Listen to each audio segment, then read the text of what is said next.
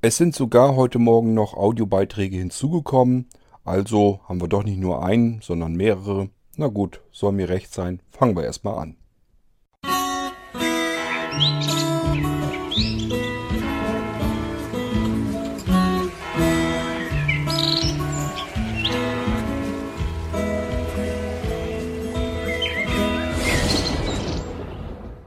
Sofern nichts weiteres jetzt dazwischen kommt, haben wir jetzt erst einen Beitrag von Niklas, dann von Dennis und dann nochmal einen Nachtrag von Niklas. So ist es jedenfalls geplant. Hören wir mal, was Niklas im ersten Beitrag zu erzählen hat. Hallo Gott. Ja, nochmal kurz zur Erklärung. Ich hoffe, ich äh, nerve nicht mit dieser Flipper-Geschichte. Ähm, wie kam ich drauf? Mechanische Flipper ist vielleicht ist vielleicht schlecht ausgedrückt, aber ähm, ja, was halt, äh, äh ich bin auf den, Ausdruck elektronische Flipper gekommen, weil ich den Wikipedia-Artikel zu Flipperautomaten gelesen habe und dort steht, dass Ende der 1970er die äh, Elektronik eingeführt worden ist. Ich äh, weiß jetzt nicht, inwiefern das oder wie das zu verstehen ist. Vielleicht kamen da noch mehr elektronische, elektronisch betriebene Elemente mit rein. Ähm, auf jeden Fall war äh, das auch so die Zeit laut diesem Artikel der themenbezogenen Flipper. Also das gab es wohl nicht immer. Es gab wohl auch durchaus mal Flipper, wo es wirklich nur um diese Kugel ging, ähm, ohne jetzt irgendwelche Themen. Äh, dass Lizenzen für Filme und so aufgekauft wurden und diese Flipper entstanden, wo auch Figuren und so mit drinne waren. Das kam laut diesem Artikel erst später. Verstehe so langsam. Also verstehst du unter den mechanischen Flippern die, die eben die Computerkomponenten noch nicht mit drin hatten und äh, die elektronischen Flipper würdest du sie dann nennen, sind die mit den Computerkomponenten drin. Ähm, hat aber auf, das, auf die Funktionalität des Flippers an sich äh, ja gar nichts damit zu tun. Ähm, die Computerkomponenten, die später mit reingekommen sind, die haben einfach nur die Digitalanzeige oben äh, mitgesteuert. Das heißt, dass Punkte erstmals ähm, ja, digital erfasst werden konnten und dann eben auch über LEDs mit angezeigt werden konnten. Und äh, eben von den Sounds her ist ein bisschen was hinzugefügt worden. Aber das Grundprinzip, wie ein Flipper funktioniert, nämlich dass du durch diese seitlichen Tasten Strom schaltest und dadurch der eigentliche Flipper auf, aufgeschlossen wird oder zugeschlossen wird, also äh, hochgeht oder runter, ähm, und dass, das, dass diese schwere Metallkugel da drin gegen irgendwelche Dinge gegend stößt und dann wieder weggestoßen wird und so weiter und so fort, das ist alles immer dasselbe geblieben. Von daher äh, spielt das gar keine Rolle, ob das jetzt Elektronik, äh, ob die jetzt dazugekommen ist oder nicht das eigentliche Flipperspiel hat sich im Laufe der vielen Jahrzehnte nie wirklich äh, geändert. Ist halt nur, sind Sachen dazugekommen, ja, wie du es denn selber auch schon bemerkt hast, sind halt Lautsprecher mit reingekommen, die haben dann plötzlich irgendwie ein bisschen Musik und sowas gemacht zusammen mit diesem ganzen Gerumse und Geklacker und Geklimper in dem Spieletisch an sich. Ähm, das hat es vorher so natürlich nicht gegeben, weil wir die Computerkomponenten da vorher nicht dafür gehabt haben. Und äh, ja, insofern äh, war dieses, was dazu kam, vorher nicht. Aber ansonsten ist das alles geblieben. Und dass die Themen dann dazu kamen, das war eigentlich auch nur eine Frage der Zeit letzten Endes. Ähm, das hat man ja mit den ganzen Konsolenspielen auch früher schon gemacht. Äh, als Atari dann Ende der 70er so langsam äh, groß wurde. Ähm, musst dir vorstellen, äh, die Konsolen, die es früher so gab, das war wirklich Klötzchengrafik. Das heißt, du musstest erahnen, soll das jetzt ein Mensch oder ein Baum sein.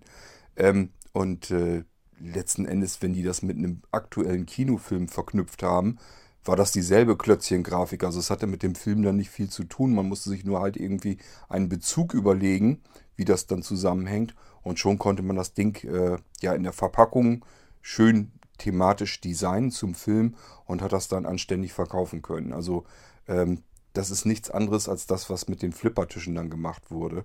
Äh, aber die Grundmechanik eben da drinne, diese ganze, dieses physikalische Spiel der Kugel mit den Flippern, äh, das hat sich in all den Jahrzehnten nie verändert, kein Stück weit. Ist nur ein bisschen Elektronik drum herum gestrickt worden. Ähm, deswegen ist der eigentliche Flipper, aber für mich jedenfalls nicht. Deswegen auf der einen Seite mechanisch und auf der anderen Seite elektronisch. Ähm, ja gut, keine Ahnung, ob andere das anders sehen. Aber das im Prinzip die Flipper kannst du dir ganz alte Dinger äh, angucken oder auch neuere, die sind immer alle identisch und haben aber, wie ich ja schon sagte, mit dem, was du auf dem Bildschirm simulieren kannst, nicht das geringste zu tun.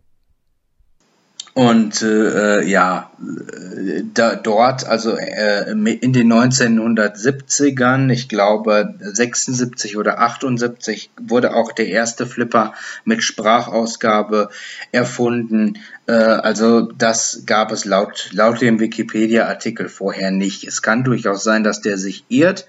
Ähm, ich kann es nicht sagen. Ich kenne auf jeden Fall diese Flipper mit den Soundsystemen, mit den, mit den Lautsprechern und das schien es vorher in dieser Form nicht so gegeben zu haben. Gut, wenn es dann gegen eine Kugel, äh, gegen eine Glocke geschlagen wurde oder so, dann ja, haben die auch Geräusche gemacht, klar, aber äh, ist, ist ja eine andere Art von Sound, was dann da äh, entsteht. Ähm, vielleicht meinte ich auch das wenn dieser Artikel denn recht behält. Aber äh, der Flipper-Automat, den ich mir da gegebenenfalls anschauen kann, der konnte zum Beispiel auch noch nicht sprechen. Also der hat noch nichts gesagt oder so etwas. Naja, und äh, klar, dass der optische Reiz da eine Rolle spielt, das ist mir schon klar, das habe ich mir auch schon gedacht. Ähm, ja, gut, äh, können mir können mir Sehende bestätigen, dass es anders ist, äh, ja, beziehungsweise dass PC-Flipper anders sind. Ähm, ist mit Sicherheit richtig, glaube ich dir ja auch, bestreite ich nicht. Ähm, äh, ja, nur diese Wahrnehmung oder, oder diese Tatsache bringt mir als Blindem halt eben dann auch nichts oder nicht, nicht besonders viel. Ne? Äh, ich muss zugeben, ich habe tatsächlich äh, anfangs äh, normale Flipper auf dem PC gespielt äh, für Sehende.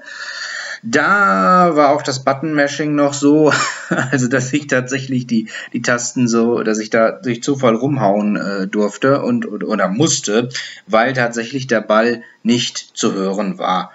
Also faktisch, so wie bei den Automaten auch, da hast du auch den Ball nicht gehört. Das äh, war auch Quatsch.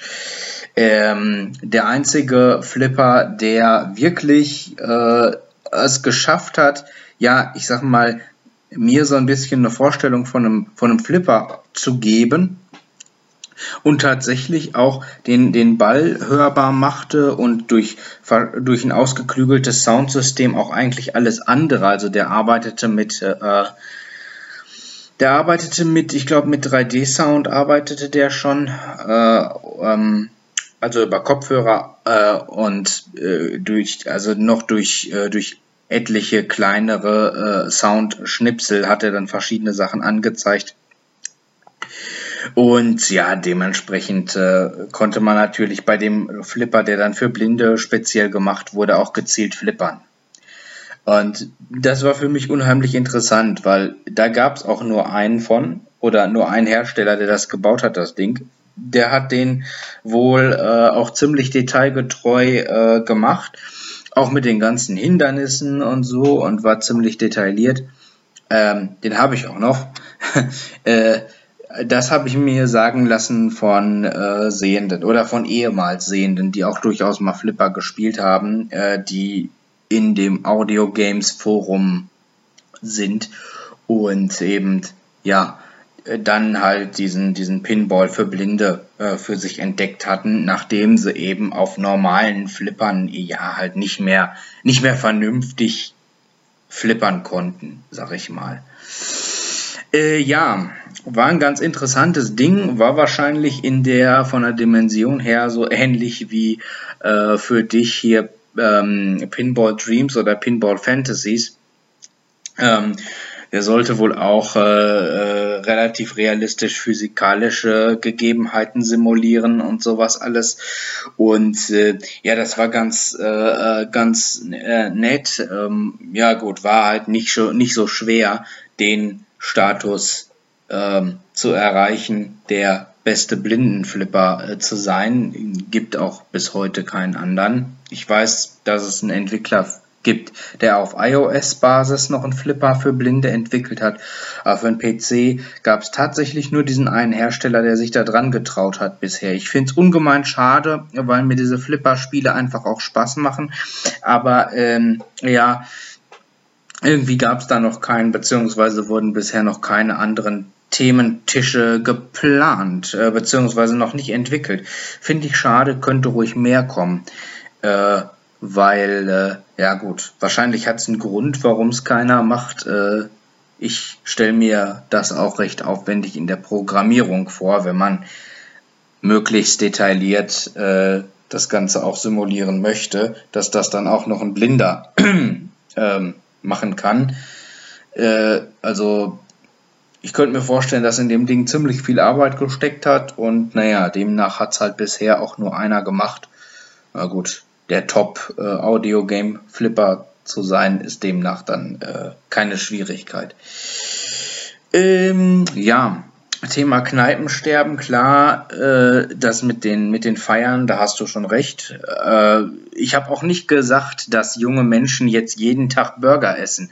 Aber ich könnte mir eventuell vorstellen, dass sich die Essensgewohnheiten äh, oder dass sich das, was junge Menschen heute halt gerne essen, ja, vielleicht auch so ein bisschen ähm, verändert. So die ein oder andere Sache, das beobachte ich hier, verschwindet auch von den Speisekarten der Restaurants, hm, wie Koteletts oder sowas. Koteletts habe ich schon ewig nicht mehr gesehen auf einer Speisekarte, weil ja, weil scheinbar nicht gefragt wird. Ne? Und äh, ich weiß nicht, inwiefern sich da was verändert oder so. Aber es könnte natürlich sein, dass sich das so ein bisschen verschiebt.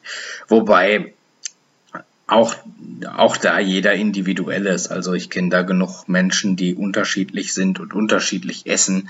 Ähm, also kann man wahrscheinlich auch nicht so pauschalisieren. Mache ich ja eh nicht gerne, von daher lasse ich es mal. Aber könnte eventuell ein Grund sein.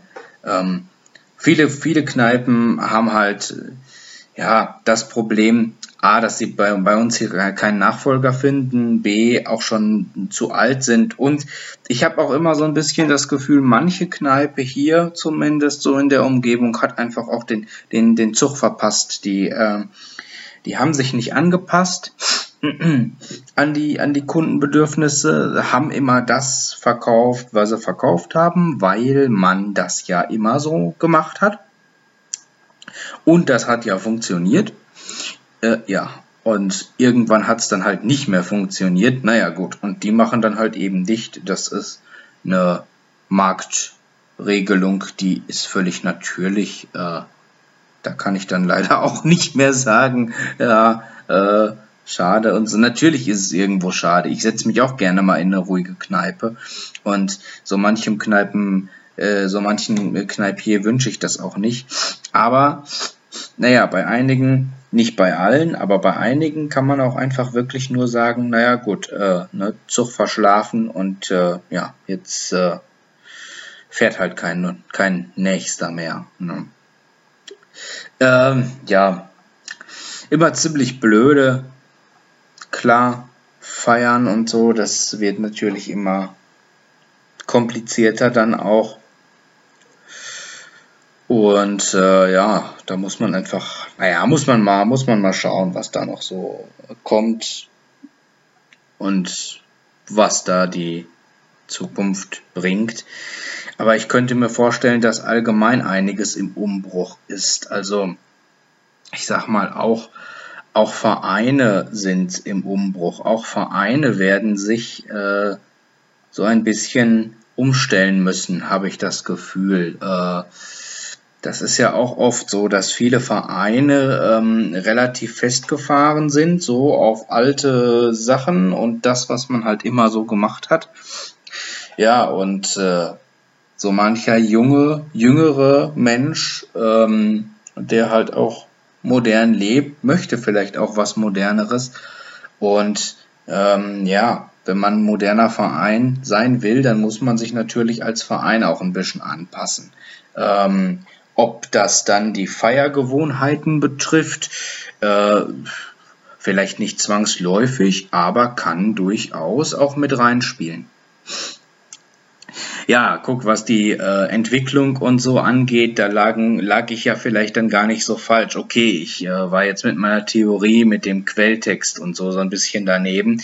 Aber ich sag mal, selbst wenn sie, äh, selbst wenn sie irgendwie Bibliotheken oder was entfernen würden, die nicht mehr gebraucht würden, äh, könnten sie sich ja noch was zerballern. Also dementsprechend ist das schon ziemlich äh, einfach gedacht. Ich habe das auch äh, so eingeschätzt, ähm, dass mein Lehrer sich das ziemlich, ziemlich einfach macht. Er selber war jetzt auch kein IT-Fachmensch, ähm, aber ich kann mich ja ziemlich gut so in manche Sache reindenken, äh, behaupte ich mal. Und ähm, ja, ich, ich denke mir immer, man, man verurteilt sehr schnell äh, gerade auch so im Bereich Software, wenn angeblich was vollgemüllt ist ähm, und vergisst dabei, was da alles so hintersteckt. Ich meine, JAWS möchte ja ein Screenreader sein. JAWS muss ja auch äh, mit der Konkurrenz mithalten. Das kommt auch noch mit dazu.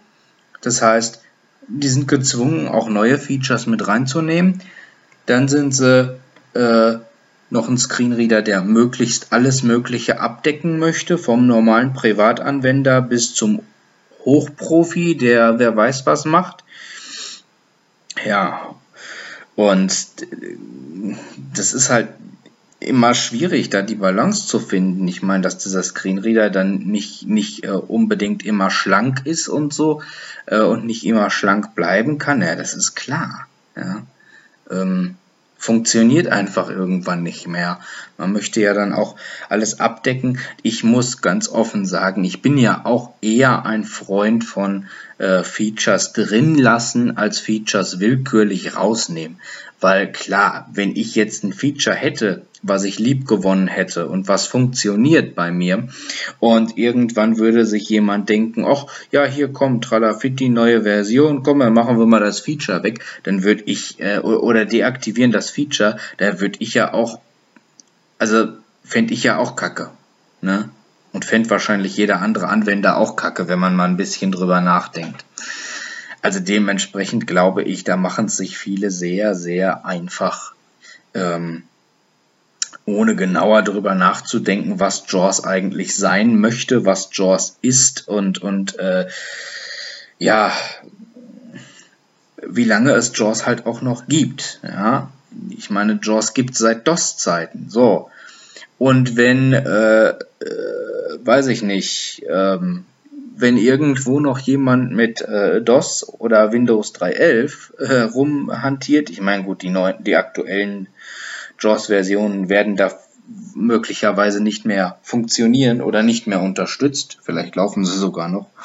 Ähm, ich glaube auf DOS nicht mehr. Aber äh, wie auch immer, wenn jemand ein älteres System nutzt und möchte da noch Features haben und so, ähm, ja, dann hat man halt eben als so alteingesessener Screenreader-Hersteller vielleicht auch den Anspruch, dieses Feature einfach noch zu bieten und nicht einfach alles willkürlich raus äh, nur ähm, ja, nur, nur weil es auf irgendeinem Rechner mal nicht funktioniert. Also da habe ich mir schon gedacht, dass das eine sehr, sehr, sehr einfache Sicht der Dinge ist. Äh, ja, noch kurz zu Bärbel. Bärbel, äh, natürlich kannst du gerne deine Erfahrungen schildern. Ähm, es war nicht mein Ziel, auf Symphon rumzuhacken. Äh, nur weil die Produkte von Synphon mich nicht, äh, mich persönlich nicht überzeugt haben, heißt das nicht, dass die schlechte Sachen herstellen. Äh, es gibt genug Leute, die mit den Produkten von Synphon sehr zufrieden sind. Ich war es halt nicht, alleine schlichtweg vom Design her schon nicht. Und ähm, das ist auch okay. Äh, nur, ja gut, ähm, Erfahrungen immer gerne, aber wenn es jetzt nur darum geht, äh, ähm, da Synphon fertig zu machen, würde ich davon jetzt ehrlich gesagt nicht wirklich viel halten. Aber wenn es deine persönliche Meinung ist, dann hat die hier natürlich genauso was zu suchen wie meine persönliche Meinung. Ja gut, das äh, soll's erstmal gewesen sein. Tschüss. tschüss. Niklas, ich denke mal, da muss ich jetzt gar nicht weiter drauf eingehen, weil äh, da habe ich, glaube ich, schon alles ja beim letzten Mal dazu gesagt, was mir so einfallen würde. Ich würde mich jetzt eigentlich nur wiederholen, das glaube ich unsinnig. Ähm, von daher ist okay so, ähm, dass du da dich nochmal zu geäußert hast. Aber wenn ich äh, jetzt auch, ich, wie gesagt, ich würde mich jetzt nur wiederholen. Das habe ich alles in der letzten Folge schon gesagt. Von daher schauen wir mal, was der Dennis noch zu erzählen hat.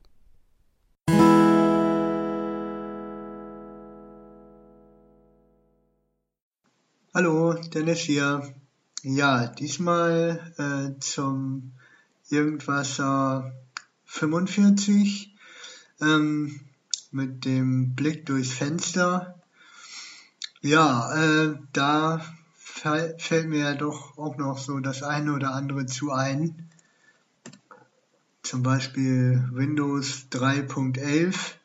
Das war das erste Windows, was ich erlebt habe und zwar äh, bei meinem Cousin, ähm, der seinen ersten PC hatte, so als, weiß gar nicht, wie alt er da war, 12, 13 oder irgendwie so. Also auf, auf jeden Fall schon in einem Alter, wo er einen PC irgendwie benutzen konnte.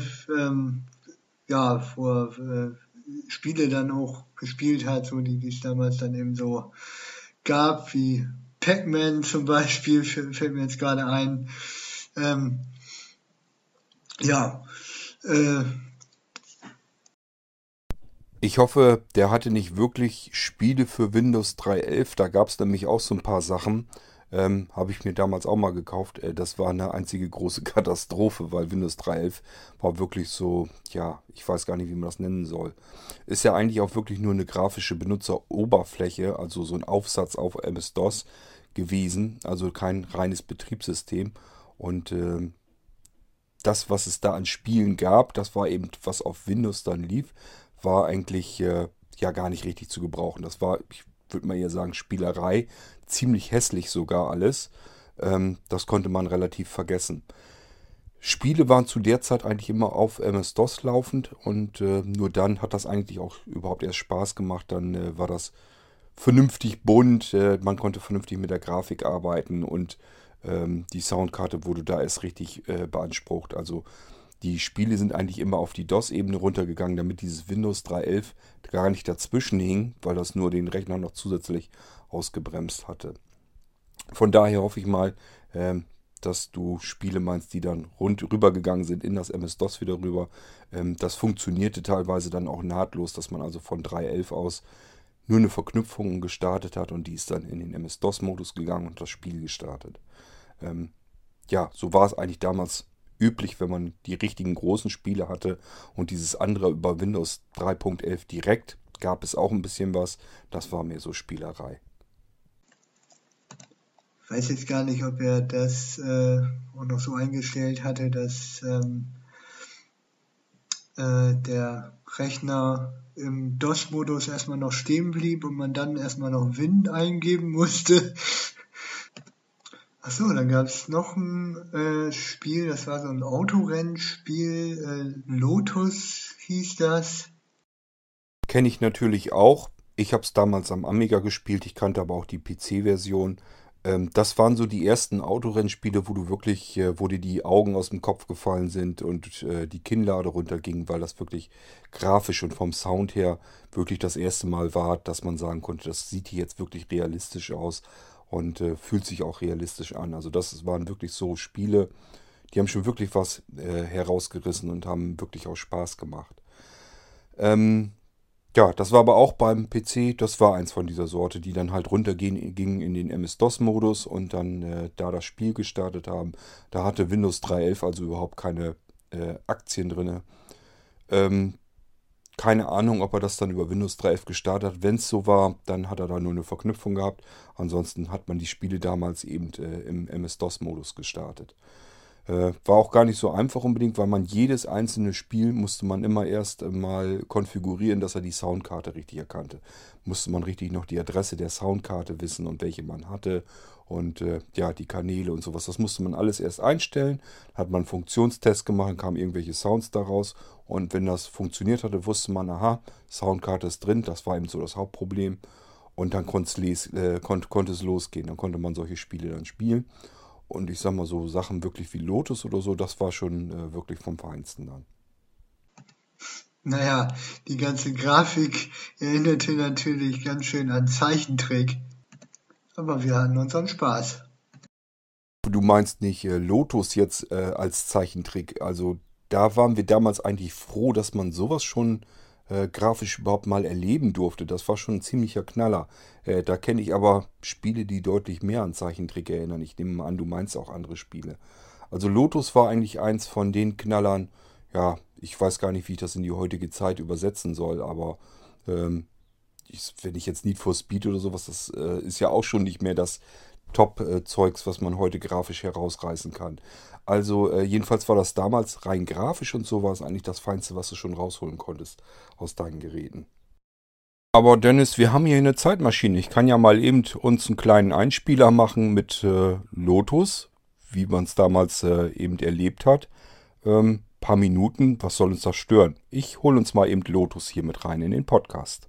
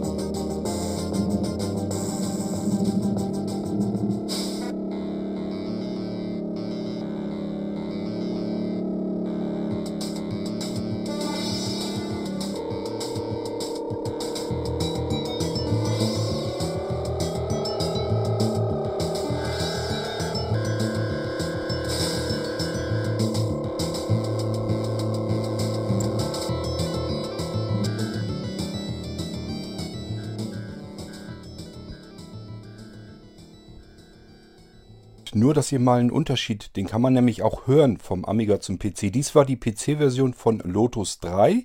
Ähm, jetzt nehmen wir mal die Amiga-Version von Lotus 3 und hören uns das mal an. Also die Grafik ist auch komplett besser und ihr werdet wahrscheinlich auch schon am Klang merken, dass auch da ein Unterschied ist.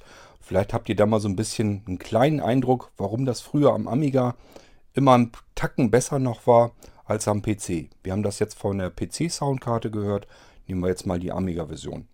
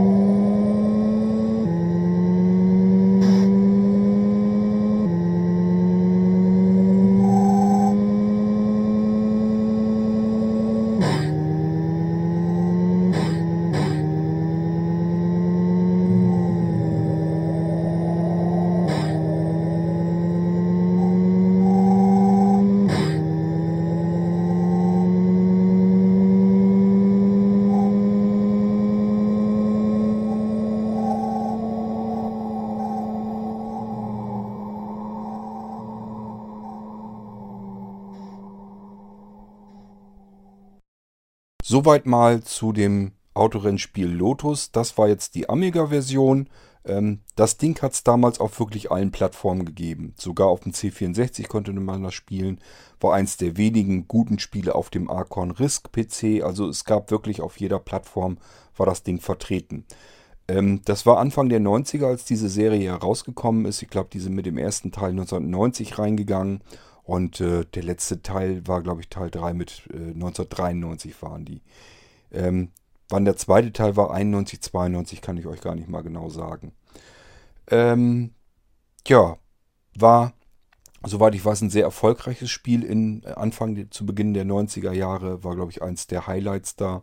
Und äh, deswegen, also, äh, wenn du jetzt sagst, Dennis, das äh, hat dich an Zeichentrick oder so erinnert, ich nehme mal an, du meinst ein anderes Spiel und nicht unbedingt Lotus direkt, weil das war schon relativ herausragend damals, äh, vor allen Dingen auf dem PC, ja, Anfang der 90er. Äh, das war schon ein bisschen was Besonderes, auch auf dem äh, normalen Standard-PC. Okay, ich hoffe mal, so ein kleiner Exkurs in die Vergangenheit äh, stört euch hier nicht weiter. Wir machen mal weiter, was Dennis sonst noch so zu erzählen hat aus der Zeit. Ja, bei uns zu Hause ähm, ging das wohl noch ein bisschen früher los, wenn ich das jetzt noch so richtig in Erinnerung habe. Ist auch schon eine ganze Weile her. Ich meine, das war fast sogar noch Ende der 80er.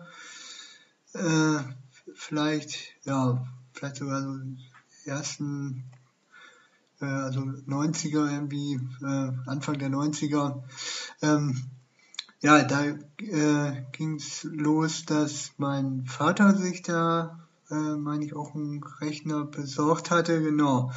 Das war aber als erstes, wenn ich das noch richtig weiß, ein Atari-Rechner. Äh, ja, richtig schön auch mit Schwarz-Weiß-Monitor und äh, ähm, noch Disketten und so natürlich. Ja, mein Vater hatte ja ähm, bei uns zu Hause äh, gearbeitet als äh, Musiklehrer, macht er jetzt immer noch, aber ähm, naja, damals eben hatte er dann sozusagen sein, äh, seine kleine Musikschule äh, dann mit so einem Rechner ein bisschen modernisiert. Ja, war natürlich auch sinnvoll, weil er selbst ja eben auch ähm, damals ja mit einer Musikband äh, zusammen dann Musik gemacht hat. Er selbst äh, war dann der Keyboarder. Naja, da braucht man natürlich ein bisschen Technik, um das Ganze dann eben auch vorbereiten zu können, um Sachen einzustudieren und so. Naja, wenn mein Vater dann gerade mal frei hatte, äh, durfte ich mich dann schön an den Rechner setzen und ähm, hatte dann da, ähm, ja, meistens habe ich äh, gemalt in so einem Malprogramm. Naja, was man eben so macht, ne, mit äh, ja, neun oder zehn Jahren so ungefähr. Ähm, ja, ich meine, der Atari, der hat dann noch eine ganze Weile gearbeitet, ähm, bis mein Vater sich dann äh, ja, einen PC besorgt hatte, ja, es muss so um 95 gewesen sein. Das kommt mir jetzt gerade so als ein bisschen unwirklich vor, aber äh, ja, gut, wie das denn so ist mit Erinnerungen. Ähm, naja, da äh, muss man dann eben halt gucken, wie das denn irgendwie zusammenpasst. Aber ähm, ich, ich meine, das war 95, muss es ja gewesen sein, weil ähm, das war nämlich dann auch Windows 95 ja, das ist immer nicht so einfach mit der Erinnerung. Man kann sich immer gar nicht vorstellen, dass das noch gar nicht so lange her ist. Das kommt dann immer so uralt alles vor und dann in Wirklichkeit, wenn man darüber nachdenkt, merkt man, Mensch, so viele Jahre ist das dann doch noch gar nicht her. Ähm, mit dem Windows 95, da muss man allein deswegen schon aufpassen, weil das kam ja relativ spät bei uns in Deutschland erst an. Ähm, also eher zweite Jahreshälfte sowieso und dann eher sogar im Herbst erst oder sogar Anfang Winter. Ich weiß es auch selbst gar nicht mehr so ganz genau. Da musste man noch dazu rechnen, bis das durch den Markt so ein bisschen durchgedrungen ist, dass das überall in den Geschäften erscheint. Die neuen PCs mit dem neuen Betriebssystem. Also die Chancen stehen gut, dass es vielleicht sogar 1996 war, als dein Vater dann den PC gekauft hatte. Ähm, einfach weil es relativ untypisch war, dass kaum steht so ein Ding im, im Handel drin, dass man gleich hinrennt und will das dann haben. Oftmals sind da eben ein paar Wochen und Monate dazwischen. Ja, und wenn das gegen Ende 95 überhaupt erst in, auf den, in den deutschen Märkten da war, dann äh, kann es eben auch passieren, dass es tatsächlich dann 1996 war. Das aber nur so als äh, Anmerkung. Es kommt ja gar nicht drauf an, ob es jetzt 95 oder 96 dann wirklich war. Und ähm, da weiß ich auf jeden Fall noch, dass ich gerne das Spiel äh, Hover, so ein, ähm, ja auch so eine Art Autorennspiel, was bei Windows dabei war, äh, gerne gespielt habe. Ah, stimmt, das war dann noch äh, auf einer CD-ROM, genau. Und dann, äh, naja, weil ich mich da ja auch noch nicht so mit äh, Computern richtig auskannte und so, weiß ich noch, dann musste Papa mir das dann soweit immer schon mal äh, einrichten dann und so und dann konnte ich da dann immer äh, Autorennspiel äh, spielen, da das Hover. Ja, kurz darauf habe ich dann aber auch meinen eigenen Rechner bekommen. Also da war ich ja dann 1995, genau, da war ich ja dann auch 15 schon. Ähm, ja, äh, genau, da habe ich dann tatsächlich meinen eigenen Rechner bekommen. Ähm, gut, brauchte natürlich auch schon mal so ein bisschen Hilfsmittel, ähm, weil ich ja sowieso ja von Geburt an schon eine Sehbehinderung hatte, grauen Star und grünen Star. Ähm, ja, und äh, naja, das wurde ja nun nicht, nicht besser, sondern eher tendenziell schlechter. Ja, so hatte ich dann so äh, 1995 auch meinen eigenen Rechner schließlich in meinem Jugendzimmer stehen. Äh, ebenfalls mit Windows 95 natürlich und äh, dem Programm Zoomtext, genau, Zoomtext 5.2 Plus. und ich weiß bis heute nicht, was dieses Plus dahinter bedeutet. Also das habe ich mich damals schon gefragt und ich habe es irgendwie nie rausbekommen. Aber gut, es sollte wohl die Version irgendwie aufwerten, was auch immer da dann anders war. Ähm, ja, also ich fand es für damalige Zeiten schon ein richtig gutes Programm. Das äh, lief flüssig, hat mir den Alltag doch erleichtert, äh, so mit diversen Funktionen und diversen ja, Lupen, ich weiß gar nicht, eine, eine Flächenlupe für den ganzen Bildschirm und, und eine Teillupe und, und Mauslupe und, und so weiter. Also das und äh, Sprungfunktionen und so. Also es war schon ein tolles Programm. Für damalige Zeiten eine richtig gute Sache. Ähm, ja, was ich auch hatte und ebenfalls für die damalige Zeit wirklich schon genial fand, äh, war das Softwarezubehör von der Soundblaster AWE 32. ähm, ja, Creative, genau. Creative Sound Blaster AWE 32. Ähm, denn die hatten damals, man höre und staune, sogar schon eine Spracheingabefunktion und äh, auch eine Textlesefunktion. Also da war ich gerne wirklich begeistert. Ähm, also die Spracheingabe, die ja, wie das denn eben so ist, ne, zu den Zeiten lief so mehr oder weniger gut, aber ähm, doch schon so zuverlässig, dass man da so schon mal mit rumspielen konnte, so das eine oder andere machen. Also das war gar nicht mal so schlecht. Und äh, die Textlesefunktion haben mir natürlich auch den Alltag erleichtert. Gerade bei, bei langen Texten war das natürlich äh, dann schon sehr schön, dass ich mir da Sachen vorlesen lassen konnte. Ähm, ja, war eine ganz einfache Geschichte. Das war irgendwie ein kleines Icon mit, mit, zwei Schaltern drauf, Play und Pause und, und Stopp irgendwie. Also das, äh, ja, war eine ganz einfache Sache. Die Sprachausgabe, die klang natürlich, äh, wenn man die mit, mit heutigen Möglichkeiten hört, äh, grottenschrecklich. Aber äh, sie hat mir auf jeden Fall geholfen und ähm, ja, war doch für damalige Zwecke schon sehr sinnvoll. Ich weiß gar nicht, ob man da nicht sogar schon Stimmen einstellen konnte, ob es da nicht sogar schon ein Wörterbuch gab. Also da hatten die damals von Creative äh, schon eine richtig tolle Sache da zusammengebastelt. Ja, von Creative, die alten Soundblaster-Karten, habe ich sogar noch ein paar hier im Schrank liegen. Ähm, das heißt, die hat man früher ja sehr gerne genommen. Waren eigentlich so die Standard-Soundkarten, die man unbedingt haben wollte. Äh, du hattest jetzt, glaube ich, die AWE 64. Äh, gab bloß noch ein Modell, was größer war. Das habe ich nämlich hier gehabt. Beziehungsweise habe ich hier immer noch liegen. Habe ich ja zwischendurch nicht verkauft. Äh, das ist die AWE 64 Gold. Die hatte dann noch Goldkontakte. ob, was das, ob das was bringen soll oder nicht, keine Ahnung. Ähm, ja, das, was du jetzt an Zusatzfunktionen hast, da war Creative früher schon immer sehr groß drin, äh, was sie da alles an Software noch beigelegt haben. Ähm, mittlerweile benutzt sowas eigentlich kein Mensch mehr, was da großartig an Software bei den Treibern und so noch mit dabei liegt. Aber ja, damals war man froh, dass man das hatte. Dann hat man nochmal eben einen Satz Software nochmal oben drauf gekriegt. Wir reden hier ja immer noch von Zeiten, da gab es das Internet so noch nicht.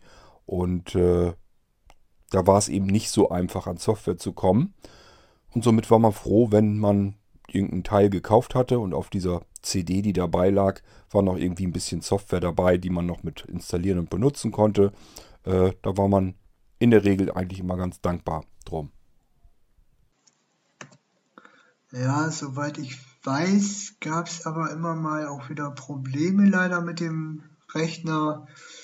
Ähm, ich weiß gar nicht mehr genau, was da los war, aber irgendwie weiß ich nur, war so ein, kleiner äh, PC-Händler, ja, der aber, wenn ich das noch richtig weiß, also nicht so eine gute Qualität hatte, beziehungsweise also bei, bei, bei meinem Rechner hatte er da irgendwie immer wieder Probleme und, und Sachen irgendwie nicht so richtig auf die Reihe gekriegt und so. Also es war immer so ein bisschen nervig. Ähm, ja, aber naja, gut, das sollte man machen. Also wir hatten ja irgendwie geguckt, dass wir äh, für mich ja einen Rechner bekommen haben und naja, haben dann eben das genommen, was wir kriegen konnten. Denn der Rechner war ja nun äh, ja wirklich eben nicht nur zum Zeitvertreib, sondern hauptsächlich ja eben auch Hilfsmittel, weil den brauchte ich ja eben auch für die Schule, ne, zum Hausaufgaben machen und so. Und ja, gut, wie das denn so ist, da nimmt man dann erstmal das, was man kriegen kann, beziehungsweise natürlich auch, was die Krankenkasse einem so irgendwie bewilligt.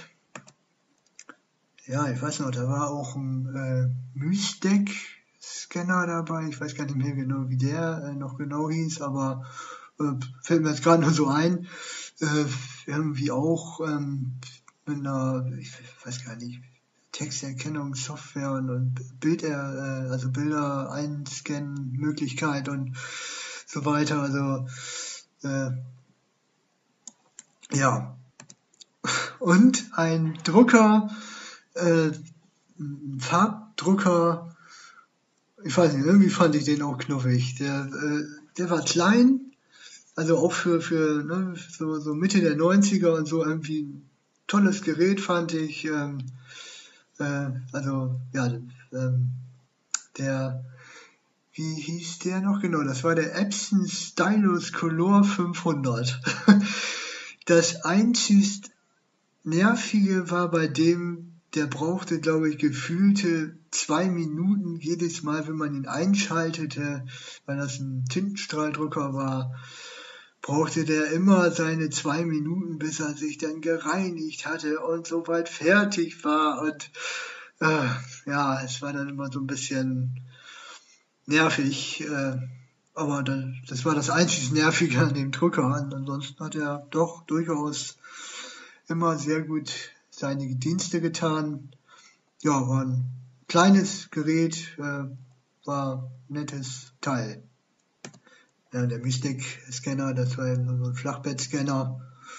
Ja, wie Flachbettscanner eben so sind, die haben sich ja bis heute eigentlich nicht so wesentlich geändert, außer natürlich äh, innerlich, ne, die ganze Technik, aber vom Außen her sind die ja nun mal so groß, wie sie sind. Ja, schön war natürlich auch immer mit Disketten zu arbeiten. Gut, ich meine, 95 ähm, gab es ja doch auch schon äh, CD-Laufwerke und so, aber gut, ich hatte dann eben so eine Kombination ne, aus, äh, es war irgendwie gerade so der, der Übergang irgendwie, ja, äh, CD-ROM-Laufwerk und äh, noch ein Diskettenlaufwerk. Also ich fand es äh, trotzdem eben irgendwie eine, eine schöne Zeit, so mit den Disketten und so da rumzuhantieren.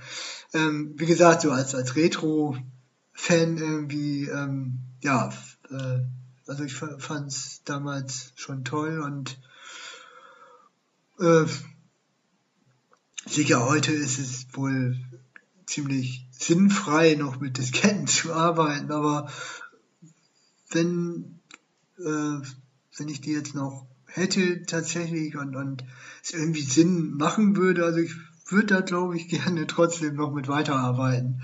Wie gesagt, weil es eben auch irgendwie eine Erinnerung an damalige Zeit ist und die eben sehr schön war.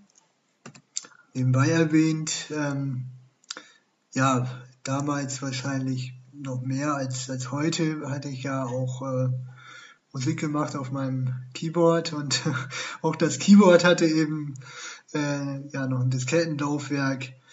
Ähm, irgendwie fand ich das damals auch schon ganz toll, ne, dass man Sachen abspeichern konnte, seine ganzen eigenen Einstellungen und äh, aufgenommene Songs, die, die man da im sogenannten Sequenzer dann sich äh, zurechtgebaut hat und so äh, abspeichern konnte und ja, das hatte schon was.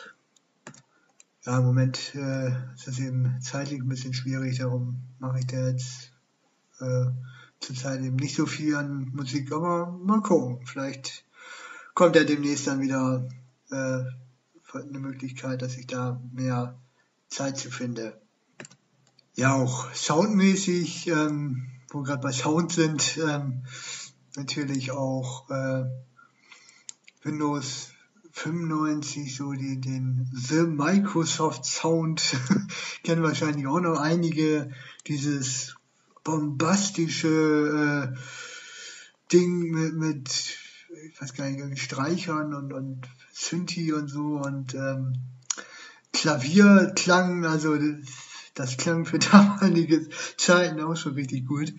Ja, das war eben auch so ein toller Sound, aber eben auch die anderen Klänge. Ähm Warte mal, Dennis, wenn du von Windows 95 die CD hattest, vielleicht hast du da auch ein bisschen drin rumgestöbert, dann wird dir folgendes nämlich auch bekannt vorkommen. Ich äh, nehme das mal eben mit auf, warte mal.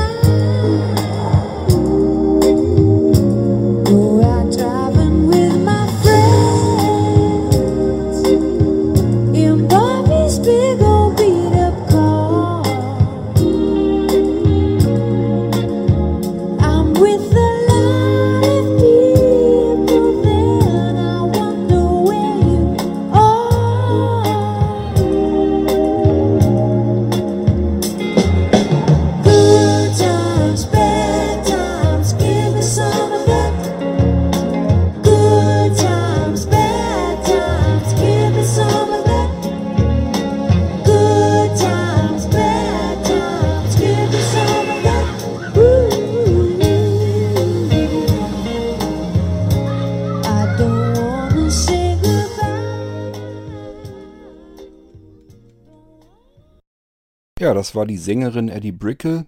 das Titel heißt Good Times.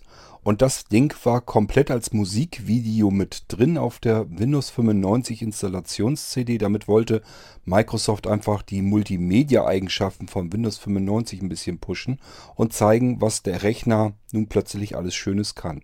Und ich fand das damals durchaus schon nicht schlecht, weil äh, ja, dass man einen kompletten Bildschirm sich ein Video angucken konnte auf dem PC, was heute ja nun ganz normaler Standard ist. Das war es damals eben nicht. Das hat man bis dahin so erstmal gar nicht gekannt. Es gab zwar schon Videos, die konnte man aber nur in so kleinen Fensterchen ähm, abspielen lassen. Ansonsten, wenn man das irgendwie vergrößert oder so, war das alles sofort ganz fürchterlich am Ruckeln und man konnte sich eigentlich gar nicht angucken. Wenn man damals einen halbwegs modernen PC hatte, der eben mit Windows 95 am besten schon ausgeliefert wurde, ähm, dann ist man früher oder später, wenn man, nachdem man Windows 95 installiert hatte oder es eben schon drauf war, auch auf dieses Video auf der CD gestoßen, hat sich überlegt, hm, was ist das denn? Hat das gestartet und dann äh, konnte man sich das sowohl ähm, im Windows Media Player halt im Kleinen angucken, also in einem Fenster, konnte das Fenster auf dem Bildschirm hin und her schieben. Auch das war äh, ja durchaus eine Besonderheit. Man konnte es aber auch eben vergrößern, sich das als Vollbildschirm äh, laufen lassen. Und ähm, ja, da hat man dann wirklich schon davor gesessen und gedacht, Donnerwetter, jetzt kann ich hier offensichtlich mit meinem Computer sogar mir Musikvideos hier anschauen. Nicht schlecht. Ich hatte auch eine CD-ROM von, ich weiß gar nicht mehr, irgendeiner Serie war das äh, drauf. Ähm, da waren verschiedene weitere Musikvideos drauf und die habe ich mir wahnsinnig gerne über den PC dann angeguckt, weil es eben bisher so gar nicht ging. Übrigens hat Microsoft sich damals das Ganze wahnsinnig viel Kohle kosten lassen. Sowohl dieses Video von der Eddie Brickle ähm, wie auch der Startsound. Die Entwicklung dieses Startsounds, da haben die sich wirklich ein Orchester für rangezogen und jemanden, der das vernünftig ähm, auch komponieren kann. Also dieses kleine Stückchen Sound am, äh, am Start von äh, Windows 95 und auch was da so an Multimedia-Beilagen dabei war, ähm, da hat Microsoft richtig Geld reingesteckt in die ganze Geschichte. Ja, hat, hat sich aber ja auch gelohnt. Äh, es ging damit richtig bergauf. Windows 95 war eigentlich der größte Startschuss überhaupt für Microsoft. Dann äh, hat sich das Betriebssystem in Windeseile wirklich komplett über den Markt hindurch äh, durchgesetzt. Die anderen Rechner hatten dann wirklich bald nichts mehr zu sagen. Bis dahin hatten wir eben noch so Amiga, Atari und so weiter. Und das wurde alles vom Markt verdrängt, komplett. Ähm, die haben dann eben den Zug wirklich verpasst. Auch Apple hat immer weiter nachgelassen und äh, ja, ging dann ja so weit, dass ähm, Steve Jobs äh, mehr oder weniger gegangen wurde. Und ähm, ja, die Geschichte kennt man, kann man nachlesen, aber so hat sich eben Microsoft äh, wirklich dann durchgesetzt mit seinem Betriebssystem und seinem Office-Paket. Im Prinzip bis heute hin. Also diese Investitionen, die der damals ein bisschen reingesteckt haben, hat sich mit Sicherheit sehr gut gel äh, gelohnt. Ja, äh, waren irgendwie doch irgendwie toll. Also die hatten irgendwie was. Und man höre und staune, es gibt die Dinger tatsächlich immer noch. Ich weiß gar nicht, aus welcher entlegenen Ecke des Internets ich mir die Sammlung noch runtergeladen habe. Inklusive ähm, einer CMD-Datei, die muss ich mir allerdings noch ein bisschen optimieren, weil die Pfade da irgendwie nicht stimmten. Äh, also inklusive einer CMD-Datei, die die ganzen äh, Sounds, diese ganzen ähm, Soundsammlungen waren das ja irgendwie äh, da in, in Windows eingetragen hat, sodass man dann nur noch umschalten musste auch so mit diesen Utopia, äh, äh, diesen, dieser Soundsammlung oder, oder Musiker und wie sie alle hießen. Alles äh, hatte ich dann wieder auf dem Rechner und ähm, konnte mir das nach Herzenslust in der äh, Systemsteuerung wieder einrichten. Das lä lässt natürlich das Herz so eines Retro-Fans höher schlagen. Vor allem gerade, weil ich ja seit 2005 äh, gar nicht mehr sehen kann durch eine ja, problematische Augen-OP, ähm, wo die Augenärztin ja auch sagte, okay, es ist schwierig, wir können das Beste versuchen, aber ja, das äh, hat dann eben doch nicht geklappt. Das hatte sie mich aber auch darauf hingewiesen, dass das Risiko eben doch da ist, dass das letzte bisschen Sehen dann auch wegfällt. Naja, wie dem auch sei, also ähm, ja, war ich jetzt jedenfalls ja dann ganz froh, dass ähm, ich zumindest akustisch mich dann wieder in die Zeit der 90er zurückbeamen konnte, wenn es auch optisch dann leider so nicht klappt. Eben auch was die Gestaltung des Windows Desktops angeht.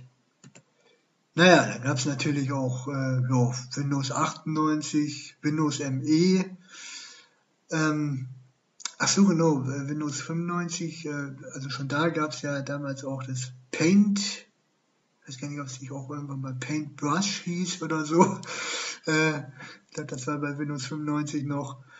Das war natürlich auch mein Werkzeug. Also da habe ich ja gerne auch gemalt äh, in ja, diversen Farben und so. Das war immer so mein, mein Malblock am Computer.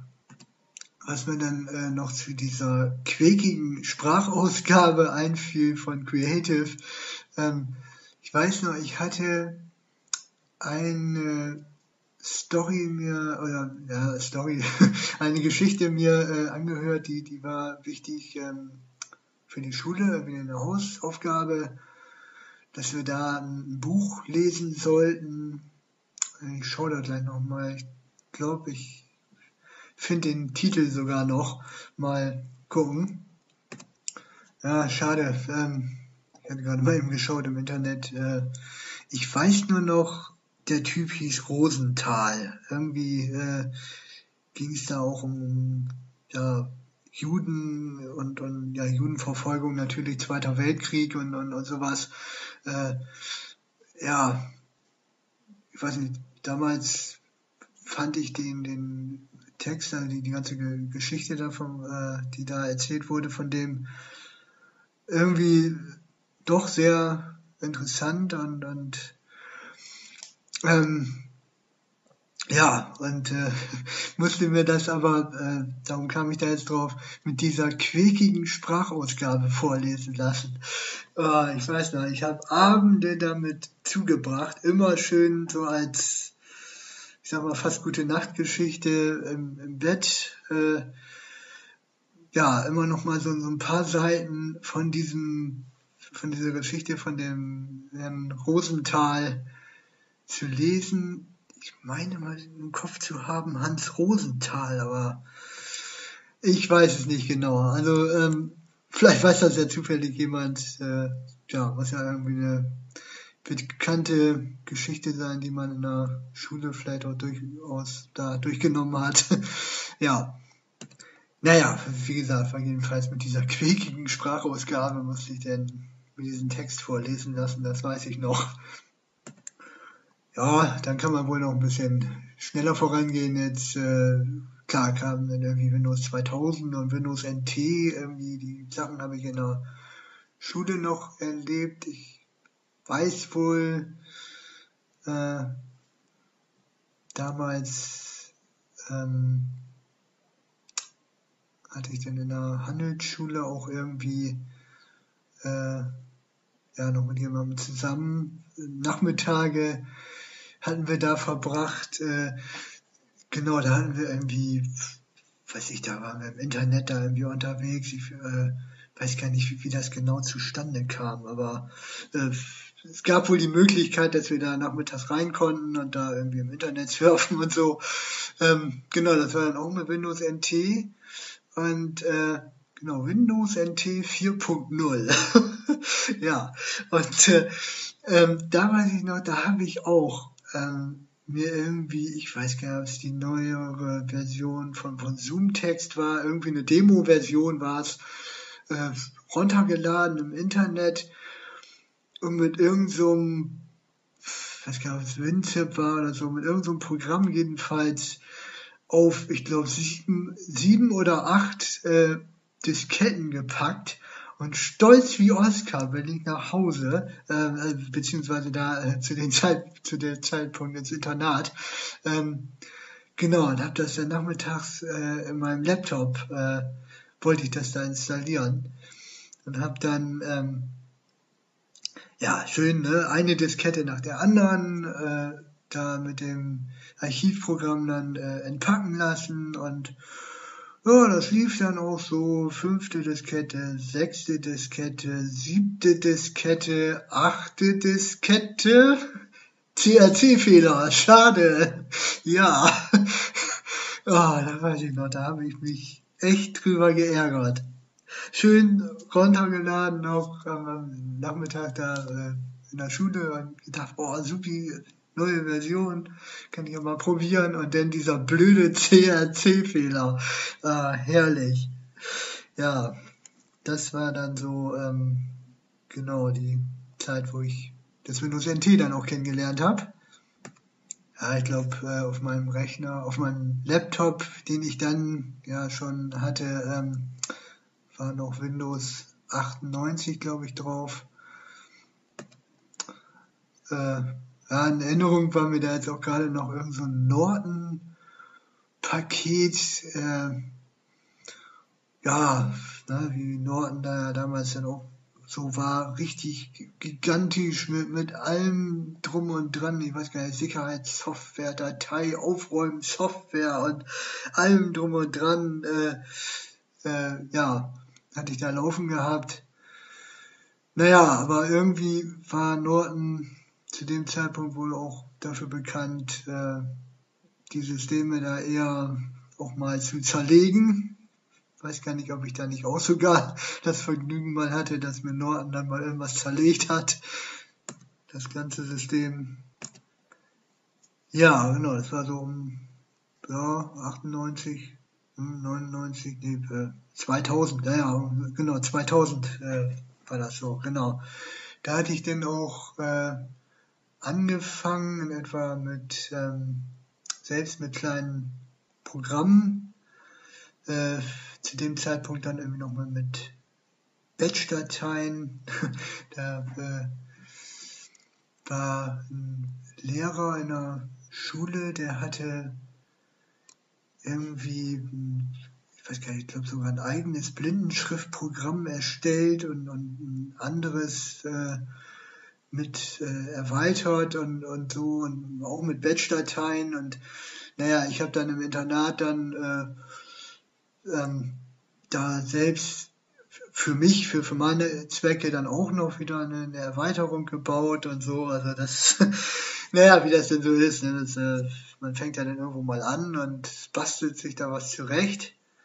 Das Witzige war auch, ich habe dann irgendwann äh, das auch hingekriegt, ähm, das Blindos von Audiodata damals noch ähm, sogar auf eine Diskette zu packen. Also es gab es klar als CD-ROM natürlich richtig zum Installieren und so. Und ich hatte es auf einer Diskette als mobile Version. da war ich stolz wie Oscar. Äh, war irgendwie nicht wirklich zu gebrauchen, aber äh, also nicht, dass ich das jetzt wirklich hätte gebrauchen wollen, weil ich jetzt irgendwie an verschiedenen Rechnern gearbeitet habe oder so, aber ich hatte die Möglichkeit. Dieses Programm war irgendwie lauffähig. Ähm, ja, hatte dann eben alles, was da wohl nicht gebraucht wurde von dem Programm, äh, weggelassen und nur so das Notwendigste auf eine Diskette kopiert und ja, das Programm war wohl so einfach gestrickt, dass das irgendwie funktioniert hat. Ja, Windows XP habe ich natürlich auch kennengelernt. Fällt mir jetzt aber gerade auch gar nichts so zu ein. Ähm, sicher, das erlebt man dann auch. Ähm, ja, diese etwas modernere Oberfläche eben und naja, alles so ein bisschen in Blau gehalten und, und so, das wusste ich wohl noch. Naja, und schließlich kam dann natürlich Windows 7 und jetzt seit neuestem Jahr dank Blinzeln auch ähm, äh, ja, Windows 10 Rechner. Äh, genau, ich glaube den anderen Rechner, also meinen alten, hatte ich dann nur kurz vorher schon mal abgedatet, genau, aber dann kam eben dann auch schon eigentlich der neue Blinzeln-Laptop. Ja, so dass ich jetzt ja eben dann auch in der heutigen Zeit mit meiner Erzählung wieder angekommen bin bei Windows 10. Mal schauen, wo das noch enden wird, beziehungsweise wie es so weitergeht. Jo, das mal meine persönliche kleine Zeitreise durch die Windows-Version. Bis denn. Ja, ähm, Dennis, ich nehme mal an, dass du es wahrscheinlich schon selbst auch gesehen hast. Du kannst ja mit Virtual Systems deine komplette Zeitreise, alles, was du da mal genannt hast, kannst du ja auf deinem Blinzeln-Computer, zumindest in der Theorie, alles einmal durchstarten und dich in die Zeit zurückversetzen. Ist nur eben relativ unpraktisch, weil äh, ja ohne Screenreader, äh, MS-DOS und, und Windows 3.11 und sowas alles kannst du zwar alles starten, kannst aber ja natürlich blindlings nicht benutzen leider. Aber möglich wäre es, dass die Systeme da alle noch drauf. Okay, dann äh, danke ich dir für dein Feedback und äh, deine Geschichte. Ähm, ich denke mal, haben jetzt soweit alle ja gehört. Und äh, wer jemand, wenn jemand unter euch noch dabei ist, der seine Geschichte hier erzählen möchte, könnt ihr gerne machen, kann hier mit rein in den Podcast, ist kein Problem. Gut, dann kommen wir nochmal zu dem Nachtrag von Niklas. Das heißt, ich habe noch einen Beitrag von Niklas.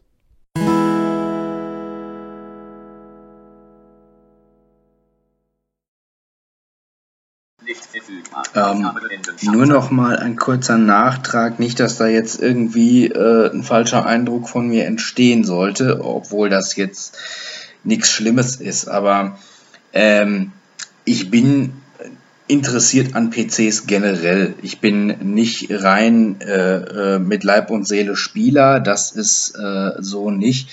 Ähm, ich bin kein Hardcore-Zocker. Ich bin eigentlich alles andere als das. Ich äh, würde mich als Gelegenheitszocker bezeichnen, ähm, der hin und wieder gerne mal spielt. Äh, aber ich bin jetzt keiner, der da, wer weiß, wie äh, lange und oft und jeden Tag am, am, am äh, Bildschirm oder an den Lautsprechern klebt. Ähm, mich interessieren Spiele sehr, ja. Mich interessiert auch sehr die Machart von Spielen, das ist schon richtig. Und ich spiele auch gerne mal Spiele, aber tatsächlich spiele ich im Verhältnis ähm, zu dem, wie es jetzt vielleicht so erscheinen mag, ähm, recht selten mal Spiele. Also ähm, dazu sind meine Interessen am Computer einfach zu vielschichtig und äh, äh, ich habe ja auch an anderen Sachen Interesse, an vielen anderen Sachen. Äh, da ist Spielen ein Hobby äh, unter vielen.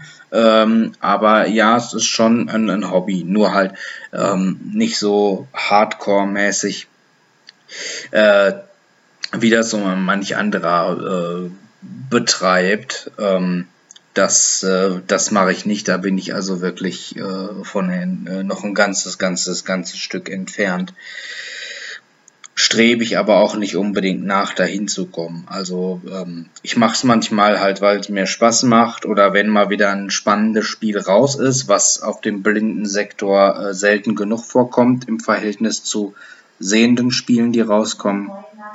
Äh, aber es ist halt ja bei mir wirklich so, dass es äh, relativ wenig noch ist, was ich, äh, was ich spiele. Aber ich äh, gucke mir halt alles an, ich probiere halt alles aus und ja, von so manchem bin ich dann schon auch fasziniert und angetan. Das ist ganz klar. Naja, warum auch nicht? Ähm, ungesund wird es erst bei den Menschen, die den ganzen Tag da nichts anderes mehr machen und ihr komplettes Leben nicht mehr gebacken bekommen. Die gibt es ja leider auch, die wirklich in der Spielewelt so weit sich vertiefen, dass sie um sich herum überhaupt gar nichts anderes mehr wahrnehmen. Ähm, da sind ja wirklich Schicksalsschläge dabei, die dann ihren Arbeitsplatz verlieren, wenn sie denn noch überhaupt einen hatten, wenn sie im Elternhaus noch wohnen und äh, sich gar nicht erst um einen Job bemühen oder auch nicht um Schule und sowas. Und dieses ganze Spielen äh, nimmt das komplette Leben ein. Das gibt es ja alles. Und ich habe so ein bisschen die Befürchtung, das wird auch noch schlimmer werden, als es jetzt ist, wenn nämlich diese ganze Geschichte jetzt mit der Virtual äh, Reality noch dazu kommt. Ähm, das heißt, man kann sich wirklich komplett in einer anderen Welt äh, befinden und sich da drin bewegen. Ich befürchte so ein bisschen, dass das eher noch äh, schlimmer wird als besser. Nun gut, aber das sind dann eben wieder die Probleme der nächsten Generation. Schauen wir mal, was da auf uns zukommt. Also solange das nur ein Hobby ist, wie jedes andere Hobby auch, wo, wo soll das Problem sein? Ähm, Niklas, es ist auch jetzt nicht so, dass ich mir jetzt nicht da großartig zu äußere, weil ich äh, Spiele irgendwie jetzt ganz doof finde oder sowas, sondern es hängt einfach damit zusammen, dass mir da nicht viel zu einfällt. Ich kann da nicht viel zu sagen, weil das eben nicht ein Hobby von mir ist. Ähm, aber das hat jetzt nichts weiter damit zu sagen. Ähm, wenn du irgendwie was über Spiele oder so erzählen möchtest, dann tu das ruhig. Ich nehme mal an, ich gehe mal jetzt davon aus, dass es immer noch unter den Hörern auch einen Anteil von Hörern gibt, die sich auch für Spiele interessieren. Warum denn nicht? Okay, ähm, das zu Niklas dann nochmal. Wir haben aber noch einen kleinen Schnipsel von dem Dennis und äh, den packe ich als nächstes hier jetzt mal rein.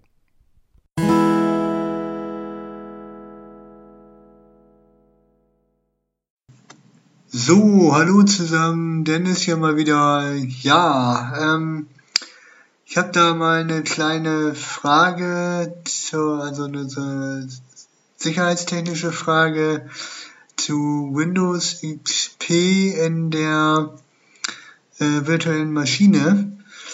Äh, zwar wollte ich ja ähm, Windows XP nutzen, weil ich ja noch eine ja, etwas ältere Programmiersprache benutze, ähm, das äh, Rapid Batch. Ähm, ja, ähm, gut, da will ich eben die letzten Projekte jetzt noch mit abschließen und so. Darum habe ich mir das Windows XP auf die virtu äh, als virtuelle Maschine gewünscht. Ähm, so, nun habe ich aber gedacht, damit ich jetzt nicht meine ganzen virtuellen Systeme äh, Vollklecker mit irgendwelchen Programmiergeschichten, weil ich äh, jetzt neu eben auch mit Auto-Hotkey äh, anfangen will, ähm, habe ich mir gedacht, okay, ähm, Auto-Hotkey läuft auf jeden Fall ja auch auf Windows XP, zumindest ähm, also, äh, ja, habe ich dann eben sogar ja auch Zugriff mit dem Screenreader das klappt nämlich wiederum unter Windows 10 nicht. Ähm, ja, und äh, so wollte ich eben alles an einem Ort, an einer, also in einer virtuellen Maschine haben. So, jetzt ist einfach die Frage, ähm, Windows XP wird ja mit Sicherheitsupdates und so nicht mehr unterstützt. Ähm, und äh, ja, da ist eben die Frage, inwieweit man das dann irgendwie so sicher vielleicht hinkriegen kann, äh, ja, dass es irgendwie zu gebrauchen ist, aber ja, dass man eigentlich alles soweit reinpackt und sagt, okay, das ist so, so sicher wie es geht. Und man macht dann eigentlich die Schotten zum Internet äh, dicht und sagt so, also mehr kommt jetzt hier vom Internet aus nicht rein. Ähm, dass ich dann mit so einem abgeschlossenen System arbeiten kann. Vielleicht hast du, Kurt, da noch irgendwie eine Idee oder hast du da auch irgendwie noch was bei gedacht, was ich da vielleicht übersehen habe jetzt bei der virtuellen Maschine. Ähm, sicher weiß ich auch irgendwie, wie man das vielleicht hinkriegen könnte. Da müsste ich mich dann einfach nur noch mal mit befassen. Aber vielleicht hast du ja direkt eine Idee und, und kannst mir da ein paar Schritte eben auf die Sprünge helfen ähm, ja, wie man das am besten hinkriegen kann. Okay, bis dann. Ist natürlich kein Problem. Du kannst einmal in Windows XP selber dir einfach die Netzwerkverbindung dicht machen, sagst einfach deaktivieren. Ähm, kannst ja über die Netzwerkverbindung dann einfach dir die Adapter angucken und den Adapter, der da drin ist, äh, der dir das Netzwerk herstellt. Im Prinzip macht der das Netzwerk über VirtualBox ähm, dann zu dem Netzwerk deines äh, realen Computers und diesen Adapter, den legst du einfach still. Das heißt einfach deaktivieren und dann ist das Ding für dich durch. Wenn du das äh, dauerhaft wirklich machen willst, würde ich dir sogar empfehlen, ähm, über das Menü in die Verwaltung der ähm, virtuellen Computer zu gehen. Darüber suchst du dir dann den XP-Computer aus, die virtuelle Maschine, gehst da mit Kontextmenü drauf, sagst ändern und gehst dann da in die Netzwerkeinstellungen und äh, nimmst den kompletten Netzwerkadapter komplett raus. Dann ist das Das, was du in der Stelle machst, ist das für Windows so, als wenn du die Netzwerkkarte ausbauen würdest. Das heißt, dein XP-Rechner, der hätte dann eben kein Netzwerk mehr, keine Netzwerkkarte, weder WLAN noch LAN. Und somit hat er überhaupt keine Schnittstelle mehr, äh, über die er ins Internet gehen könnte. Dann hast du es 100% sicher, dann ist er komplett abgekabelt. Aber wie gesagt, du kannst auch einfach den Adapter deaktivieren äh, in Windows XP selbst. Dann hast du natürlich auch keine Verbindung mehr ins Internet. Bloß da bin ich mir nicht ganz sicher, ähm, ob man es äh, von außen, also andere Programme, dass die sich denn das Ding nicht wieder aktivieren können. Zugriffsmöglichkeiten gibt es dafür nämlich. Und äh, deswegen ist das eine Sache, ja, reicht wahrscheinlich völlig aus. Aber wenn du auf Nummer sicher gehen willst, gehst du über die Einstellungen von VirtualBox und äh, klemmst einfach die komplette Netzwerkkarte, den Netzwerkadapter raus. Musst du nur dann deaktivieren und sagen, dieser Rechner, dieser virtuelle Computer hat überhaupt keine Netzwerkkarte. Und dann ist vorbei. Dann gibt es rein äh, von der virtuellen Hardware überhaupt keine äh, Möglichkeit mehr, womit er ins Internet gehen könnte überhaupt. Das wären so die beiden Möglichkeiten, die mir einfallen würde als erstes, was eben relativ äh, so einfach ist. Ähm, ist also kein Problem und äh, ja, kannst du so machen, kein Thema.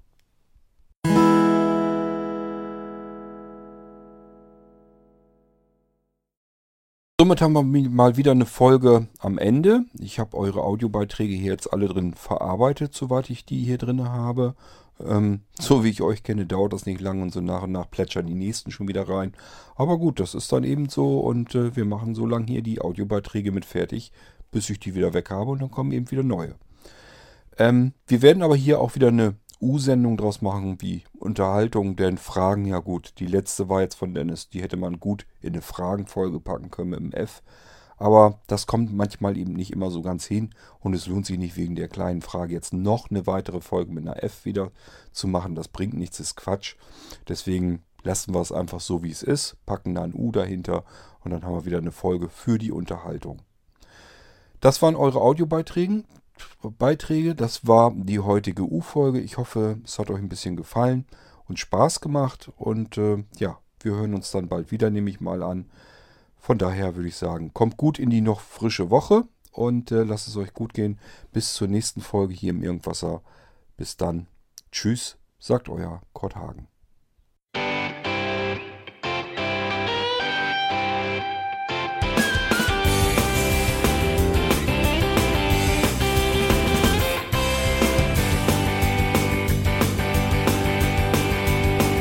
Du hörtest eine Produktion von Blinzeln Media. Wenn du uns kontaktieren möchtest, schreibe eine Nachricht an podcast.blinzeln.org oder über unser Kontaktformular auf www.blinzeln.org. Blinzeln schreibt man in unserem Fall übrigens immer mit einem D in der Mitte. Sprich unter 05165 439 461 auch gern einfach auf unseren Podcast Anrufbeantworter. Dann können wir deinen Audiobeitrag in einer unserer nächsten Sendungen verwenden. Für Lob, Kritik und eine Bewertung bei iTunes danken wir dir und freuen uns, wenn du auch bei unserer nächsten Sendung wieder mit dabei bist.